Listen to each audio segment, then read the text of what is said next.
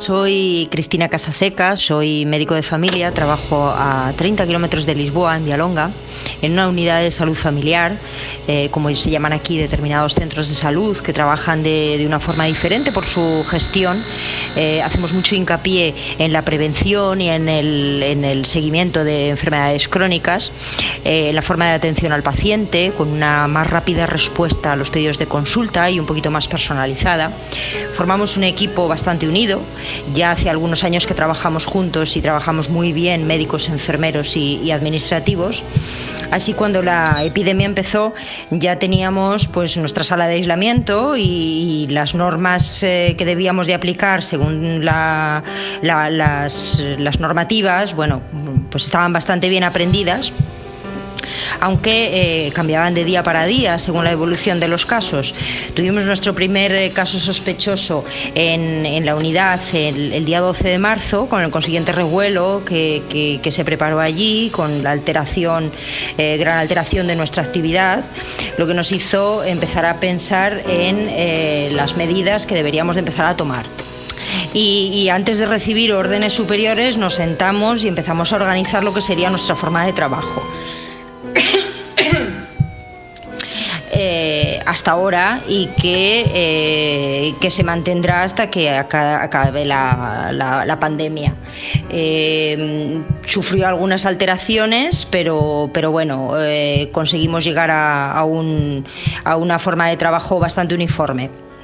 Empezamos a limitar la entrada a la unidad con un triaje médico donde eh, atendemos a las personas, eh, quedan inscritas en una lista y cada, su médico, cada médico de familia, somos 10 médicos, eh, vamos contactando después telefónicamente con ellos y si necesitan una consulta serán observados en, unos periodos reservados para, para, ese efecto, por la mañana y, por la tarde, y después les enviamos las recetas, documentos que necesiten, o por mail o por, por teléfono para evitar las, las salidas a la calle. Eh, formamos dos equipos que, no contactan eh, entre ellos, uno por la mañana y otro por la tarde, de forma a evitar contagios y que, no tengamos que cerrar la, unidad porque, surja algún, algún, eh, algún positivo, algún caso positivo. no nos sobran los equipos de protección, igual que pasa en todos los países, Portugal no es diferente, por eso, aunque estamos bien protegidos, pero hemos tenido que buscarnos un poquito la vida y pedir ayudas.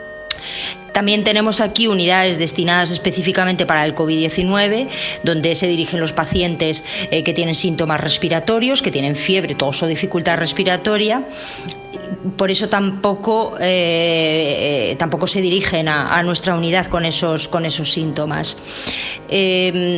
Insisto en que nuestra unidad, por su buena organización, ha conseguido rápidamente reinventarse un poco ante esta pandemia, aunque a otros les costó un poquito más. Nosotros queríamos, claro, nuestra protección y, por supuesto, la de nuestros pacientes.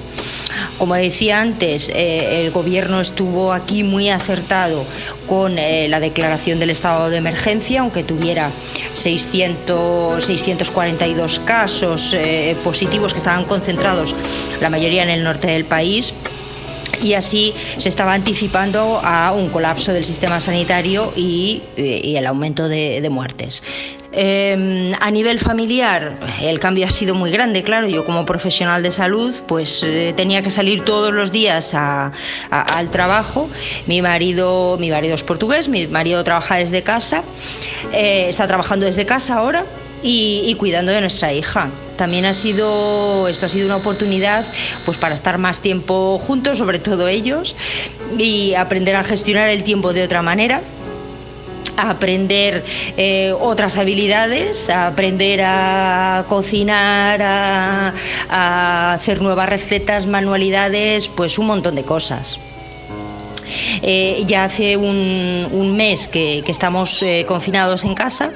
Creo que, como decía, con una buena perspectiva ante esta pandemia, pensando también en un futuro mm, un poco incierto, claro, a nivel económico, y, sanitario porque, porque nadie sabe cómo va a evolucionar eh, esto después de, que acabe, eh, si va a haber rebrotes, es un virus que no conocemos, no sabemos su estacionalidad, es, algo completamente nuevo.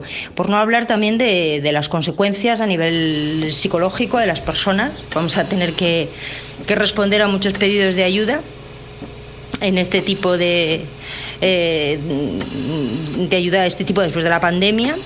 Tampoco sabemos las secuelas de, de, los que se recuperaron, de los que se recuperan, y cómo será nuestra práctica médica a partir de esto.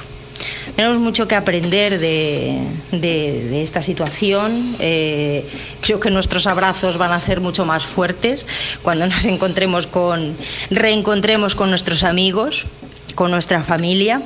Vamos a aprender a valorar lo que teníamos antes y que en un momento lo perdimos, nuestra libertad, nuestro movimiento, nuestros viajes, mm, esa facilidad que teníamos para todo. y claro, muchas saudades, como dicen aquí, de, mi familia, tan, tan lejos que está, y, sabiendo todo lo que está pasando, pues, pues a veces ni, queremos ver las noticias de España para, para no para no empeorar ese estado de ánimo que muchas veces decae un poquito. Y, y, cuesta, cuesta pasar esto, cuesta no tenerlos cerca y no, no poder estar con ellos. Con el relato de esta médico española que ejerce en Portugal, comenzamos una nueva entrega del proyecto iniciado por Hola Voz. Para señalar que es el personal sanitario y todos los que colaboran y trabajan en este sector los que han de hacer frente a la parte más dura de la situación a la que hemos llegado, tratando de salvar la vida de los enfermos a la vez que son el único vínculo que les une a sus familias. Tras ellos, el personal de los servicios esenciales como la policía y los bomberos, quienes se encargan de la limpieza y la recogida de basura, aquellos que atienden el suministro de agua, energía eléctrica o las comunicaciones, la banca o quienes forman parte del sector del transporte, como es el caso de Pedro. La primera semana, que empezó el 16, bueno, pues había mucho trabajo, eh, había muchas colas de espera para cargar, horas de espera para descargar, pero bueno, había trabajo, sigo funcionando. Lo que tuvimos la primera semana fue que los restaurantes y cafeterías y muchas gasolineras eh, estaban cerradas, no teníamos baño, ni acceso pues, ni a desayunar, ni a comer, ni, nada. Pero bueno, eso poco a poco a partir del miércoles de esa semana se fue solucionando en bastantes, en bastantes sitios. El problema que hubo vino ya la segunda semana, que empezó a flojear el trabajo, empezaron a aflojar las vueltas, empezaron a bajar los camiones y bueno, pues yo tuve en algunos sitios, particularmente, pues tuve horas de carga hace 5 o 6 horas, horas de descarga alguna menos, pero se trataron, en algunos sitios nos trataron para lo que estamos haciendo bastante mal, pero bastante mal. A partir del día 30, pues cuando hicieron todo el confinamiento de que pararon empresas que no eran que no hacían mucha falta y tal, pues el problema que vino fue después. Empezó a aflojar el trabajo, no había salidas, no había vueltas, muchos restaurantes de los que había tuvieron que cerrar porque hay menos vehículos por la carretera. Y bueno pues la cara oscura pues de, de, muchos sitios donde vas a descargar nos hacen descargar a nosotros. Nos tratan como si fuéramos perros. Después vamos a contar también el lado, bueno porque porque hay también el lado bueno. Hay personas yo personalmente fui a la fábrica de Gullón a la entrada pues nos tomaron la temperatura, nos hicieron lavar con el gel y nada más eso, antes de apuntarnos nos dieron una bolsa con todos los productos que tiene la marca Gullón. O sea que, y nos descargaron ahí enseguida. O sea, yo desde que llegué hasta que salí, tres cuartos de hora, y además en apuntarme. Tengo también compañeros que han ido, por ejemplo, a quesos entre pinares, eh, le han dado cuñas de queso, le han dado bocadillo, le han dado agua, le han dado fruta. Por ejemplo, el Covirán de, Cantabria también le ha dado bocadillos, le han dado productos de comer, agua, leche.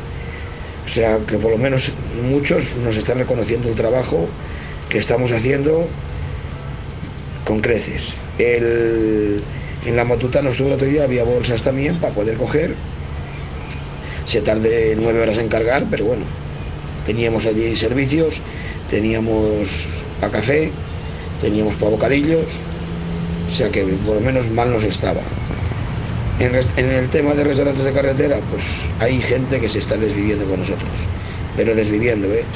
Porque yo hay compañeros que me mandan WhatsApp o lo ponen en el Facebook, que bueno, son cosas, vamos, de que no las comes en casa ni, ni, ni, por cuanto hay. El otro día un compañero que se llama Elías, es asturiano, pues, le ponen un bol de ensaladilla, otro un bol de ensalada mixta, una chuleta, postre, café, bebida y eso por 10 euros, o sea, eso, eso se están desviviendo.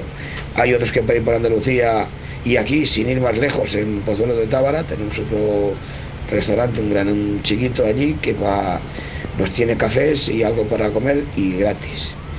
En Andalucía pues hay camionetos en dos sitios que yo sepa, para que encima que no tenemos que darle un duro, encima lo ponen, que no dejemos ni un duro y para habituarnos y para con café, bollos, eh, refrescos, agua, o sea, eso es para quitarse el sombrero. Hay otros que a lo mejor pensabas que tenían que abrir y, por ejemplo, de Zamora a Madrid solo hay un bar abierto en el kilómetro 147, en San Vicente de Palacio, va que si nos deja las duchas las 24 horas, tenemos café las 24 horas, hasta las 11 de la noche bocadillos calientes y platos combinados, me han dicho. Yo como bocadillo sí he comido, plato combinado no. Pero me han dicho compañeros que sí. A partir de las 11, aunque sea bocadillo frío, siempre te dan algo. Y bueno, pues eh, hay restaurantes que se están desviviendo totalmente. Después hay otros también que me llamo compañeros, que los cafés en una gasolina de Galicia, café frío con leche a 2,60, es la leche. Cada uno va a contar la feria según le va. Pero yo pienso que, que con la que está cayendo, que tenemos que juntarnos y salir todo de esto, teníamos que tener un poquillo mejor corazón y darnos cuenta de que somos personas que esto nos entra y nos vamos enseguida y, y bueno, pues lo mismo del tema nuestro, que el tema cargadores, que el tema de descargadores, el tema de restaurantes, el tema de todo, teníamos que, que estar más unidos y concienciarnos de la que está cayendo que no es pequeña, que no es pequeña, a ver cómo salimos de esto, porque yo, por ejemplo, en el negocio mío, que son los bares, a ver cuándo abren y cómo, y los que abren, igual que los camiones, a ver cuántos quedamos por el camino, porque claro, si no trabajamos no podemos aguantar nuestros gastos y nuestra forma de... No haya trabajo, pues no podemos tirar para adelante. Entonces, bueno, pues animo a todos a juntar, a arrimar el hombro a, empezar que somos personas, que tenemos que unirnos, que hay que dejar atrás las redecillas y lo que haya y unirnos y todos juntos tirar para adelante. Quizás hasta hoy, cuando muchos medios de comunicación empezaron a contar los inconvenientes más allá de lo cotidiano con los que se encuentran los transportistas, no habíamos sido conscientes de cómo es la vida de estos profesionales. Pero hay más sectores fundamentales quienes trabajan en la industria que abastece de suministros para la protección a sanitarios y personas en general, las farmacéuticas, los periodistas, veterinarios o ganaderos y agricultores a los que se refiere de este modo Aurelio González. Nos están pasando muchas cosas estas últimas semanas y algunas son terribles, como la pérdida de vidas humanas. Pero aunque siempre queda algún energúmeno egoísta, en general está saliendo una vena solidaria y de reconocimiento a los llamados trabajos esenciales. Esta crisis ha puesto en su sitio a los que decían que si no producimos alimentos los compramos, lo que es la globalización. ¿Se imaginan lo que hubiese pasado si además de la enfermedad no hubiese habido alimentos y que cuando se fuesen a traer los confiscaran en los aeropuertos de otros países? También ha servido para ver que la agricultura y la ganadería no tenían la culpa de la contaminación. Basta con dejar los aviones y los coches parados y hasta en Madrid se respira bien y aquí vuelve a llover cuando corresponde. Ahora, a ver si los políticos dejan sus batallitas y sus y tú más, hacen caso a la población y se garantizan la sanidad pública, la educación y sobre todo la alimentación sana y de calidad que estamos garantizando las explotaciones familiares agrarias de nuestro país. Y una cosa, cuando los agricultores colaboramos con nuestra maquinaria para desinfectar las calles de nuestros pueblos y ciudades, lo hacemos de corazón, sin esperar aplausos, pero eso sí, desde UPA pedimos que compren nuestros productos antes que los importados. Muchas gracias.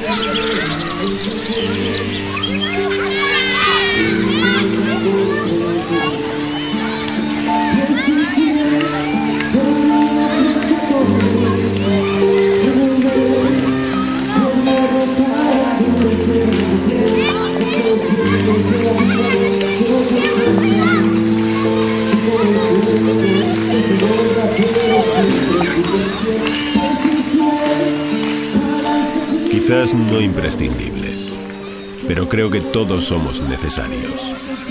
Especialmente aquellos que se comprometen y se responsabilizan con la tarea que les ha sido encomendada.